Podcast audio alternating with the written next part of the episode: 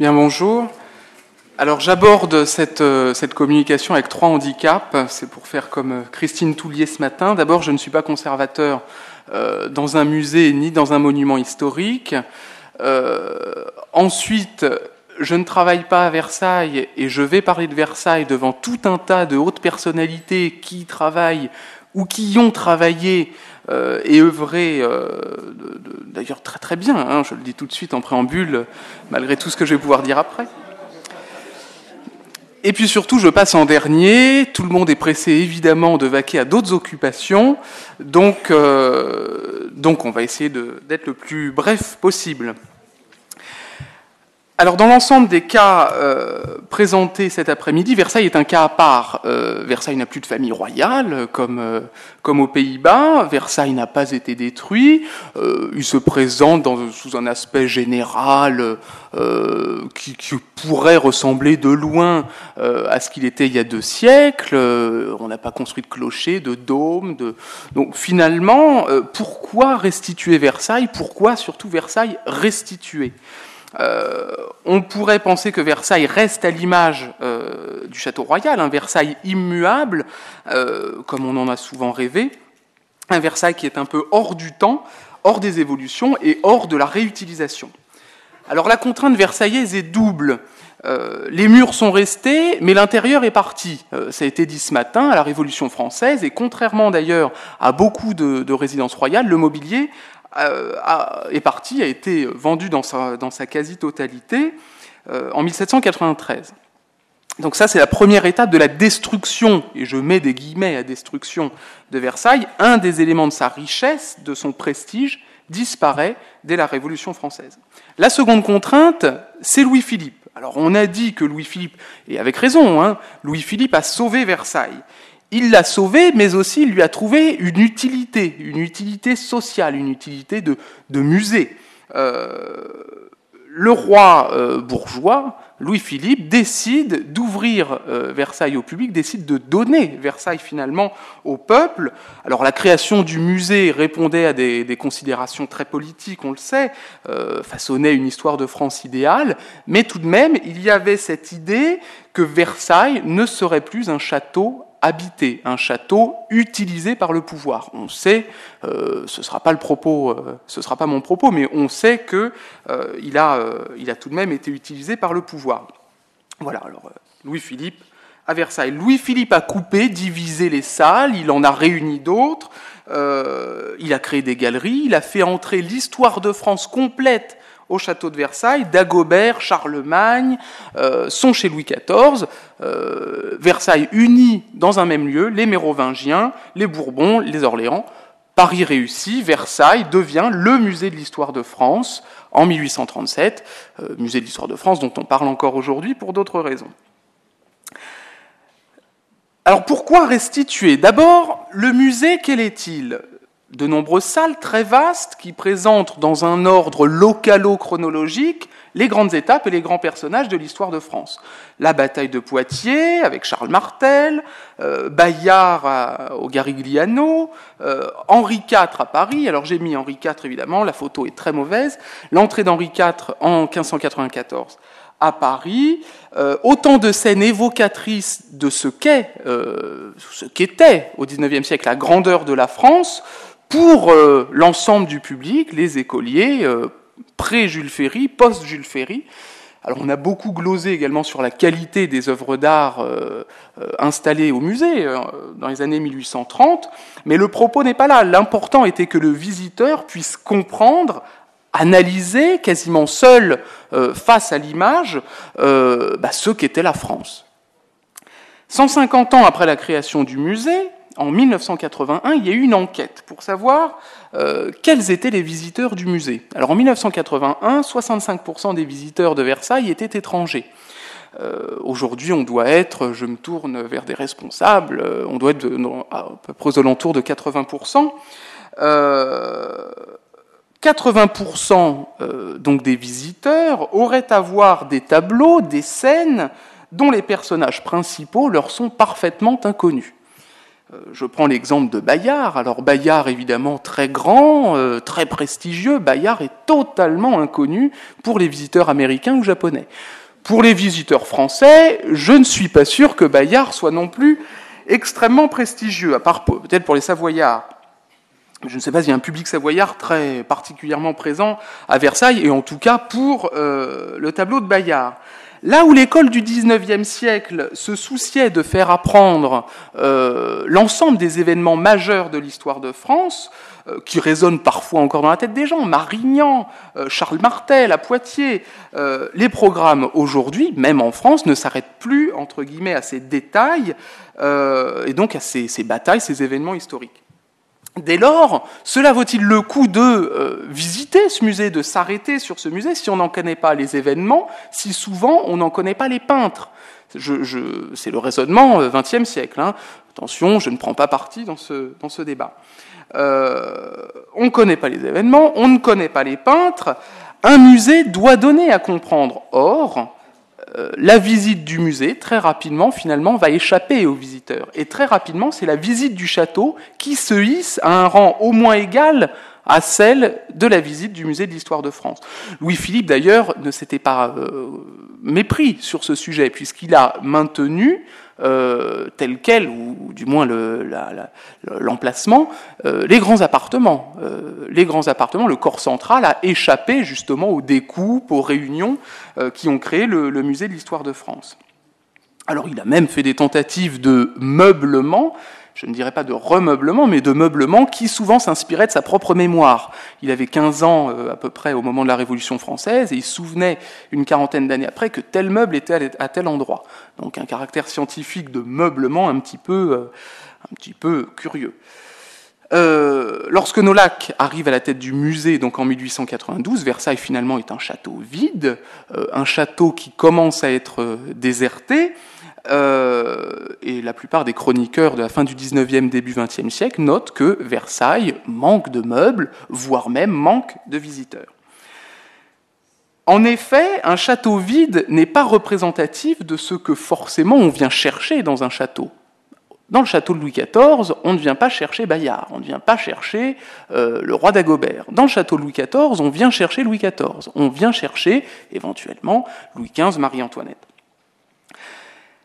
Le remeublement, et je mets des guillemets sciemment, du château a commencé à être entrepris en 1901 avec des tentatives de récupération de mobilier de la part euh, provenant du Louvre, euh, et donc demandé par Pierre de Nolac. Pierre de Nolac lui-même entreprend des séries d'études sur justement ce qu'était Versailles au XVIIe et surtout XVIIIe siècle, la cour de France. Donc il y a une série de volumes euh, très euh, euh, volumineux, justement, sur ce qu'était la cour, ce qu'était le roi de France. Alors c'est une histoire très factuelle, très 1900-1920, mais qui montre que l'intérêt du conservateur de l'époque est un intérêt d'historien et d'historien sur la période, évidemment, XVIIe, XVIIIe siècle.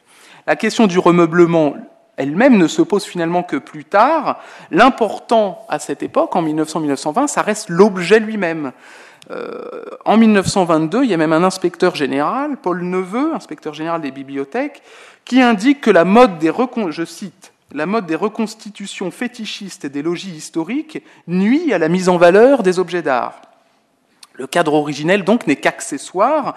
Euh, ce n'est qu'à partir des années 1930, avec euh, Georges Huissement, directeur général des Beaux-Arts, et Gaston Brière, euh, conservateur du musée, que les restitutions mobilières peuvent se développer.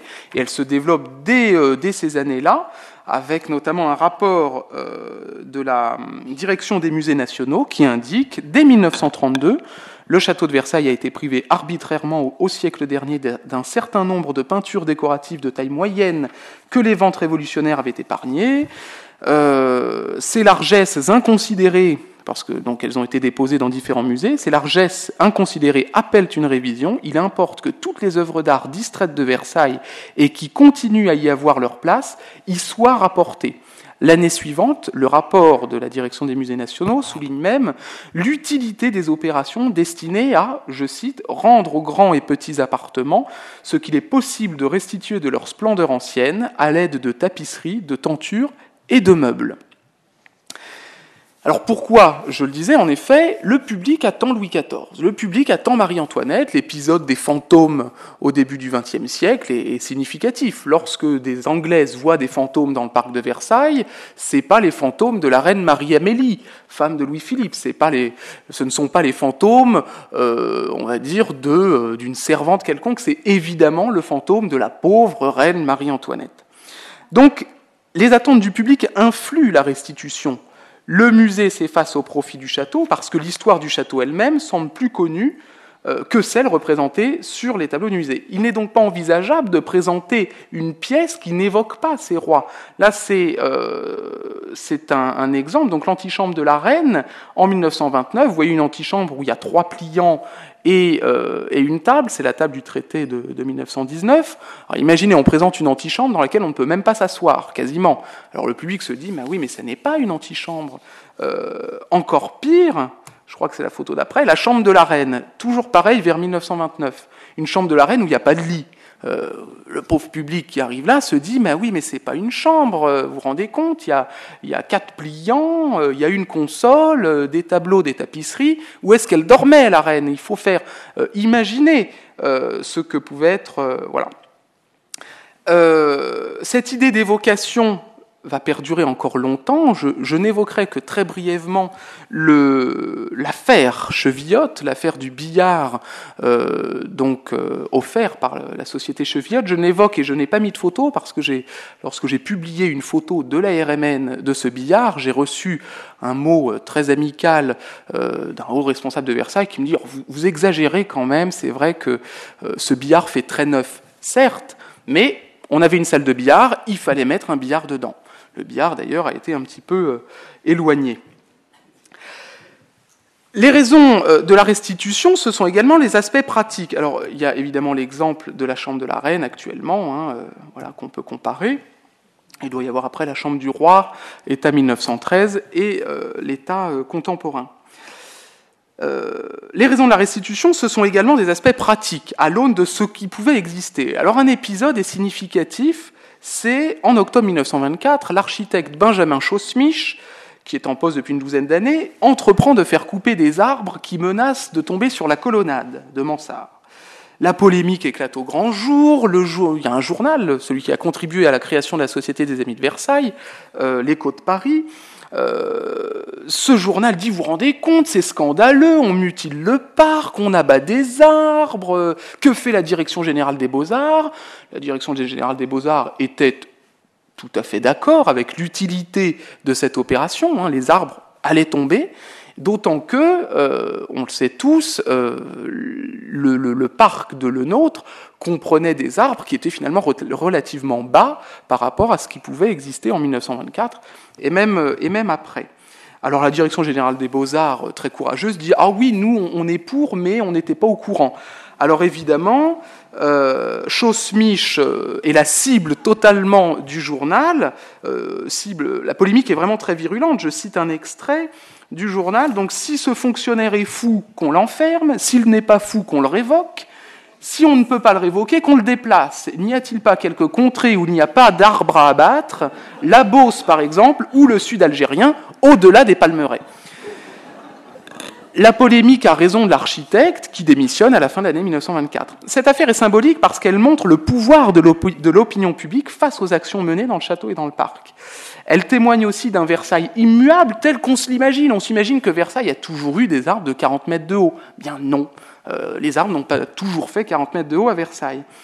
Euh, Jean-Pierre Bablon, que je salue, euh, une soixantaine d'années plus tard, ne s'y trompe pas lorsque la tempête de 1990 abat plusieurs centaines, voire milliers d'arbres dans, le parc. Euh, faisant voir la nécessité d'une opération, d'un plan d'action de très grande ampleur dans le parc. Il convie la population versaillaise à une séance d'explication au théâtre de, la ville de Versailles pour dire, ben voilà, on va faire des choses absolument atroces euh, dans le parc de Versailles, mais il faut savoir que non seulement c'est nécessaire, et puis après il y a toute une opération scientifique derrière, mais voilà, il faut grosso modo se mettre l'opinion publique dans la poche. Donc restituer, euh, recréer un état qui a existé, euh, donc les arbres qu'on réduit et, qu'on éloigne un petit peu de la colonnade mansard, ce qui a existé ou ce qui n'a pas existé. Alors, un petit euh, aparté sur l'escalier de l'aile Gabriel, autrement dit escalier du mont par certains historiens. Euh, alors on le sait tous, l'aile Gabriel euh, a été construite à la fin du règne de Louis XV. Je dois avoir des photos, moi je n'appuie pas. Alors voilà. Et donc, donc dans le cadre de l'important projet, grand projet, qui devait euh, finalement refaire l'ensemble des façades sur cour du château de Versailles, donc par Jacques-Ange Gabriel. Euh, dans cette aile, Gabriel devait construire un escalier qui était destiné à remplacer l'escalier des ambassadeurs détruit quelques années plus tôt, euh, et qui, devait être un grand degré pour parvenir au premier étage. Euh, on sait évidemment que ce grand projet n'a jamais abouti euh, et que seule l'aile Gabriel a été construite. L'aile du four en regard n'a été construite qu'une vingtaine, trentaine d'années plus tard pour répondre à des besoins de symétrie. L'absence d'escalier dans cette partie du château est très gênante. Et alors là, il va falloir me croire sur parole, euh, jusque dans les années 1980, il n'y a pas dans cette partie-là, normalement ça marche, voilà. Dans cette partie-là, il n'y a pas de grand escalier finalement permettant au public de monter au premier étage. Le public arrive nécessairement par le rez-de-chaussée et pour visiter les grands appartements, va bien falloir qu'il monte. Or, pendant très longtemps, les seuls escaliers utilisables, Damien de la Souris est parti, voilà. Et il faut me croire sur parole, c'est un petit escalier en colimaçon qui est ici, juste à côté de, euh, de la chapelle. Alors évidemment, euh, euh, au XXe siècle, on ne pense pas forcément au public handicapé, mais à la fin du XXe, on commence à y penser. Que faire avec quelqu'un qui arrive en fauteuil roulant? Que faire avec des enfants? Que faire lorsqu'il y a beaucoup de monde? Pierre Lemoine parlait d'une séance où il a failli être projeté par les visiteurs parce que il y avait beaucoup trop de monde qui, qui attendait la visite. Il faisait très beau à Versailles. Et donc finalement, cet escalier, euh, Nolac, en 1890-1920, voulait cet escalier. Alors Nolac disait que deux fois je regrettais dans l'aile inoccupée qui garde le nom du célèbre architecte le degré monumental. Qu'attend-on pour réaliser aujourd'hui ce noble morceau d'architecture? Les épures sont précises, et si l'exécution savait en être fidèle, l'historien qui les a exhumés, lui-même évidemment, n'opposerait point de scrupule à leur mise en œuvre. Alors les successeurs de Nolac, André Perraté et Gaston Brière, qu'on ne peut pas taxer de, de, trahison envers leur maître, sont eux plus prudents.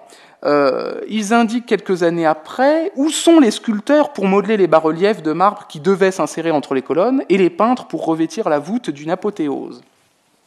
D'année en année, finalement, le projet est attendu, le projet est espéré. Euh, certains conservateurs voient dans cette construction la possibilité d'offrir aux visiteurs un espace d'accueil décent, agréable, en même temps que la possibilité d'améliorer évidemment l'entrée euh, du château et dans les salles du musée. Le projet n'aboutit finalement que dans les années 1980 avec l'achèvement d'un escalier à double volet. Alors voilà, ça c'est un des plans de, Gabriel qui, euh, existait, euh, donc comprenant cette, cet escalier.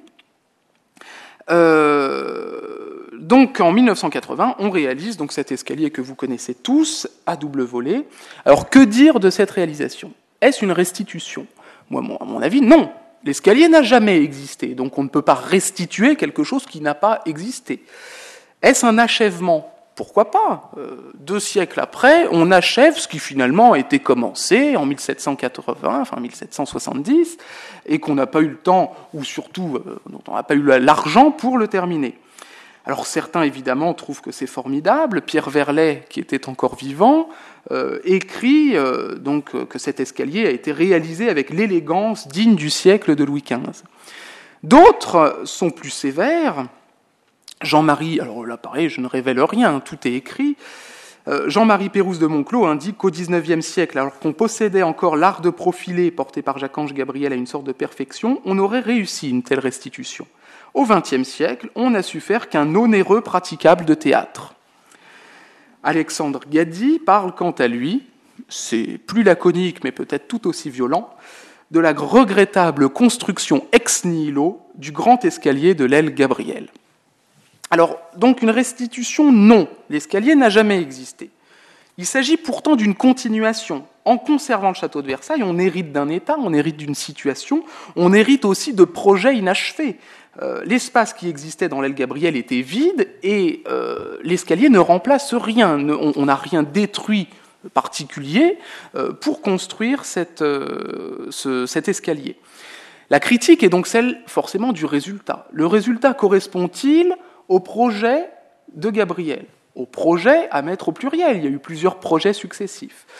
Euh, le résultat correspond-il à ce qu'on pouvait attendre à Versailles en 1770-1780 Sans doute pas, sans doute que cet escalier, et Pérouse de Monclos a un petit peu raison, ça fait un petit peu décor de théâtre, c'est blanc, c'est nu. Euh, voilà. peut-être l'escalier, tout simplement, n'est-il pas encore terminé? Euh, Il faut peut-être le décorer, le sculpter, je ne sais pas. Je ne travaille pas à Versailles, je le disais, hein, je, je ne prendrai évidemment aucune décision en la matière. Restituer, enfin, c'est euh, pourquoi restituer, c'est faire revivre, réaffecter un usage primitif euh, des, lieux qui ont perdu leur usage initial. C'est le cas des grandes écuries. Alors là, c'est un plan des grandes écuries en 1955 où on voit euh, toutes les affectations successives qui lui ont été données. 1955. On a donc les archives départementales, des réserves du musée, la bibliothèque départementale de près, le musée des moulages, il y avait eu un projet d'installation de l'école nationale d'administration quelques années plus tôt.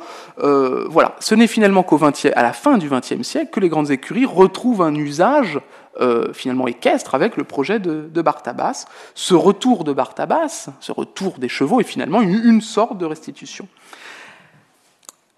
Ensuite, pourquoi restituer Versailles? Tout un tas de raisons, mais comment restituer Versailles?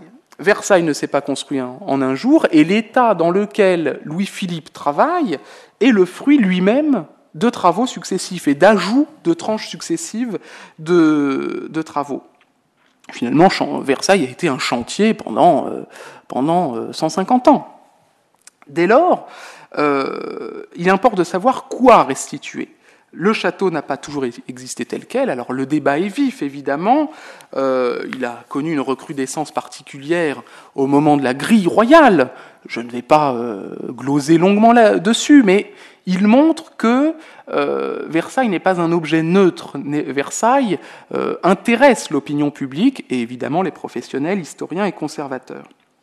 Pour chaque projet, chaque opération, on retrouve les tenants d'un ancien régime strict, d'un retour à l'ancien régime, si tant est que ce soit possible, et les tenants de, euh, de finalement la préservation de l'état successif du château, cet état successif incluant le XIXe siècle. Ce qu'on sait, cela dit, c'est qu'il est impossible de revenir à l'état Louis XIV. La remarquable exposition sur le mobilier d'argent l'a démontré, euh, ça devait être superbe sous Louis XIV, ça devait être génial, Maintenant, ça n'est pas possible. Or, les visiteurs attendent Louis XIV, je l'ai dit, ils attendent Louis XIV, ils attendent Marie-Antoinette. L'une des pièces où, l'on se presse le plus, d'ailleurs, c'est la chambre de Marie-Antoinette, la chambre de la reine, restituée euh, sous l'état Marie-Antoinette. Alors on s'y presse d'abord parce qu'on n'a pas le choix, hein, la pièce n'est pas très grande, elle est, euh, c'est la pièce juste après la galerie des glaces et les, deux salons qui l'encadrent, euh, mais aussi parce que bah, c'est la reine Marie-Antoinette, c'est une très belle pièce. Euh, Verlaine notait l'inadéquation entre les attentes du public, Louis XIV, euh, du Louis XIV strict, du Marie-Antoinette strict, et puis les attentes, euh, ce qu'on peut restituer finalement. un décor XVIIIe siècle dans lequel finalement il faudrait mettre du mobilier XVIIIe siècle. Alors parfois ça n'est même pas possible. Grand Trianon par exemple, on va le restituer non pas sous son aspect XVIIIe siècle, mais sous son aspect grosso modo empire. Lorsque le général de Gaulle y installe ses invités et finalement lui-même d'ailleurs, parce que c'est toujours plus sympathique de recevoir ses invités au Grand Trianon que dans le 8e arrondissement. Pour parvenir à des restitutions plus vraisemblables, certains envisagent même le recours à la copie. Alors Verlet, conservateur au musée du Louvre, ça n'est pas anodin, euh, prenait cette solution pour les meubles dont on était sûr qu'ils ne reviendraient jamais à Versailles. Béatrix Saul l'évoquait ce matin. Euh, donc notamment ceux qui sont dans des musées ou collections publiques à l'étranger, ceux qui ont disparu. Verlet écrivait Une bonne copie, bien patinée comme l'original, honnêtement indiquée comme reproduction, vaudrait, ça c'est important, vaudra mieux qu'un emplacement vide. C'est un pis-aller regrettable, nécessaire, exceptionnel. Van der Kemp, conservateur rival au château de Versailles, euh, s'y est toujours opposé à ces copies, du moins dans ses écrits. Alors, euh, évidemment, restituer des pièces, restituer la chambre du roi, restituer la chambre de la reine, on va dire on va prendre que des meubles originaux. Mais quid des tissus, évidemment? Et finalement, Van der Kem se trahit lui-même dans un entretien, je crois, au journal L'œil, lorsqu'il dit On a fait refaire le couvre-lit de la chambre de la reine, parce que, évidemment, le tissu a disparu, et vous vous rendez compte que quelques années plus tard, je l'ai retrouvé dans une collection privée américaine. Ah bah oui, mais alors dans ce cas-là, pourquoi faire venir euh, une copie alors que l'original existe quelque part aux États-Unis? Euh, Jean-Jacques Ayagon a, déjà parlé des torchères de la Galerie des Glaces. Voilà, euh, la restitution, l'évocation du passé est-elle possible sans copie? Au final, finalement, qui va choisir la restitution? Alors les conservateurs du château de Versailles ont toujours été moteurs pour justement ces restitutions. L'activisme de Van der Kemp, entre 1953 et 1980, a permis de retrouver les fastes de nombreuses pièces. Un seul exemple, le salon d'Hercule. Le salon d'Hercule, dont la restauration euh, a été entreprise dans les années 1950, euh, cette restauration ne pouvait être complète sans le retour sur place du tableau de Véronèse, de Paul Véronèse, le repas chez Simon. Alors, se pose la question, alors le tableau de Véronèse, voilà, c'est celui-là. Alors, peint vers 1573, le tableau a été euh, acquis par la République de Venise, qu'il offre à Louis XIV. Louis XIV le met au Gobelin, puis au Louvre jusqu'en 1712, et puis en 1712, le tableau est transféré au château de Versailles, et il est installé en 1729 dans euh, le salon d'Hercule, qui est spécialement aménagé pour le recevoir. C'est-à-dire que l'aménagement de cette pièce sous Louis XV se fait autour du tableau de Véronèse. Le Véronèse y reste jusqu'en 1832, date à laquelle il retourne au Louvre, euh, où il y reste jusque dans les années 1960. Restituer une pièce, c'est tout faire pour que son décor originel puisse être retrouvé, s'il existe évidemment encore quelque part. Dans le cas présent, non seulement il existait, mais en plus il était conservé dans une collection publique. Le salon d'Hercule ayant été restitué, euh, dans son ensemble, il paraissait légitime de demander à ce que le tableau puisse revenir. Le Véronèse n'était pas exposé au Louvre, n'était exposé au Louvre, pardon, que pour sa qualité intrinsèque splendide, hein, la qualité intrinsèque. Le, problème n'est pas là. Euh, mais il n'était pas au Louvre, évidemment, pour sa participation à un décor euh, extérieur. La question a déjà été évoquée. Les conservateurs du musée, du Louvre notamment, ne s'y sont pas trompés. Euh, alors, donc l'État avant du Salon d'Hercule, avant le Véronèse, avec le tableau de Franck qui est au fond et qui est resté là jusqu'en 1961.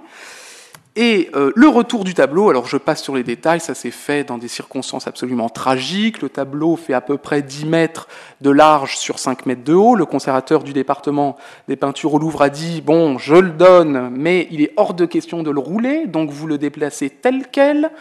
Le déménagement a pris une dizaine de jours, ça a été épouvantable. Et lorsqu'on a voulu le faire passer par la fenêtre du salon d'Hercule, euh, on s'est rendu compte que la fenêtre euh, était trop, euh, enfin le tableau était trop haut. Donc on a dû démonter les montants de la fenêtre et le tableau, il y, a, des photos assez savoureuses où on voit le tableau qui passe à 2 cm près dans le salon d'Hercule. Les conservateurs du musée, donc des musées, ne, s'y sont pas trompés. Le, dangereux Van der Kemp allait leur prendre toute leur collection, et lorsqu'il réussit, le fameux Van der Kemp, à faire passer un décret en 1961, euh, le 13 février 1961, le décret euh, demandant la restitution au château de Versailles de tous les décors mobiliers ayant été euh, présents au château de Versailles avant 1789, euh, à Versailles ou dans les résidences royales disparues, les musées se sont débrouillés par une opération de passe-passe pour que, euh, pour que disparaisse du décret euh, le fait que les tableaux présents dans les musées devait revenir euh, également au château de Versailles. Et donc on a exclu du champ d'application du décret les musées, ce qui fait que seules les ambassades, et c'était déjà bien, les ambassades, les ministères, la présidence de la République, les archives nationales, la Bibliothèque nationale et quelques autres institutions ont eu à restituer, elles ne l'ont pas toujours fait, les euh, éléments mobiliers qui se trouvaient à Versailles. Les musées, eux, ont pu les garder. Les restitutions s'effectuaient donc à l'encontre des propres collègues des conservateurs de Versailles. La guerre qui oppose pendant des années Van der Kemp à Pierre Verlet euh, en témoigne euh, assez, euh, de manière assez virulente.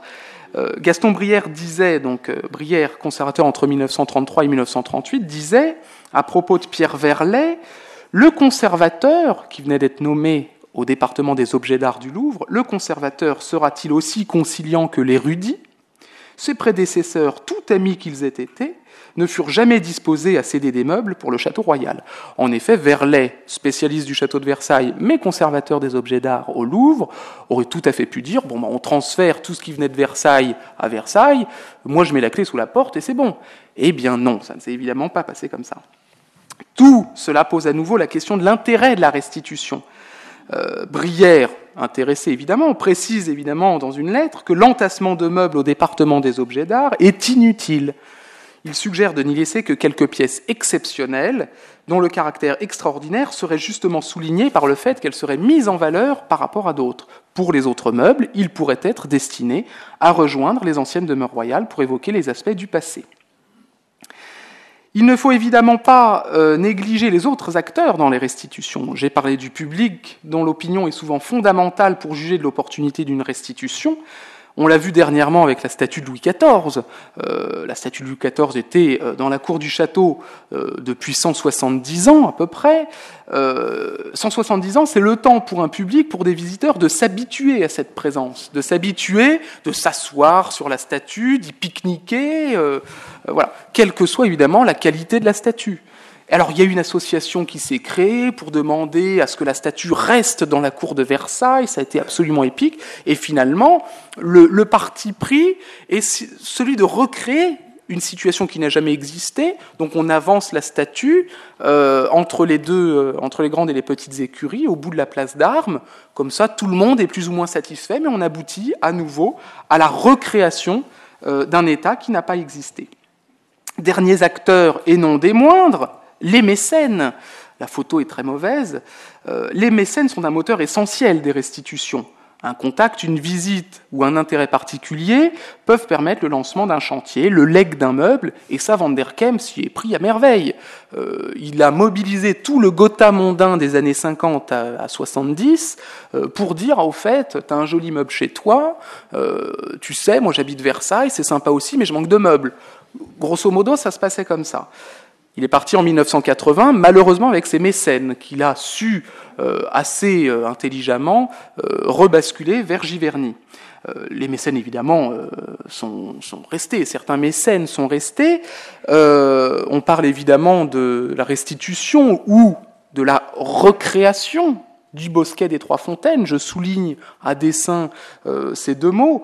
Donc, avec la générosité d'une milliardaire américaine, peut-on parler de restitution lorsque certes il y a un souhait d'agir pour Versailles, mais que ce souhait n'est pas forcément une restitution, mais recréer quelque chose qui a disparu depuis euh, fort longtemps.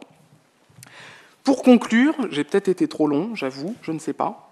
Euh, Versailles restitué, euh, c'est aussi Versailles qui s'anime, Versailles qui vit comme au temps des rois de France. Alors nous n'avons pas de famille royale, je le disais, alors on ne peut pas mettre nos descendants Orléans, euh, Bonaparte et, Bourbon à Versailles, euh, mais la polémique sur Jeff Koons euh, en 2008 a montré deux choses. La première, c'est que Versailles ne laisse pas indifférent.